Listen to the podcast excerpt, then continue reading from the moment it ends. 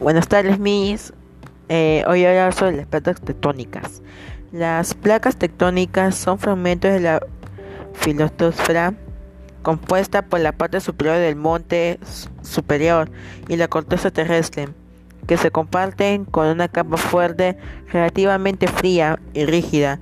Las placas de la listósfera son más delgadas en los océanos, donde su grosor varía de unos cuantos kilómetros en las dorsales oceánicas hasta, hasta los kilómetros en las cuencas oceánicas profundas.